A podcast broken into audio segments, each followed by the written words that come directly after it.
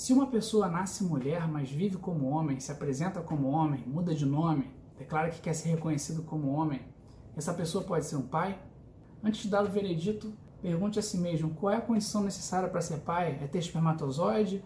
É fazer sexo com uma mulher? Ou é mais do que isso? É cuidar, é educar, é sustentar uma criança? É ouvir, é dar conselhos, é abraçar, é rir, é chorar, estar presente na vida de uma criança. Fazer sexo é a parte fácil de ser pai. Será que a parte mais fácil é o que vai definir se uma pessoa é ou não é capaz de ser considerado um pai ou de participar de uma campanha de Dia dos Pais? Pense por outro lado também. Quantos homens são capazes de engravidar uma mulher e abandonam seus filhos? E quantos homens são estéreis e adotam essas crianças e são verdadeiros pais? Será que um pai adotivo também deve ser massacrado, crucificado por participar de uma campanha de Dia dos Pais?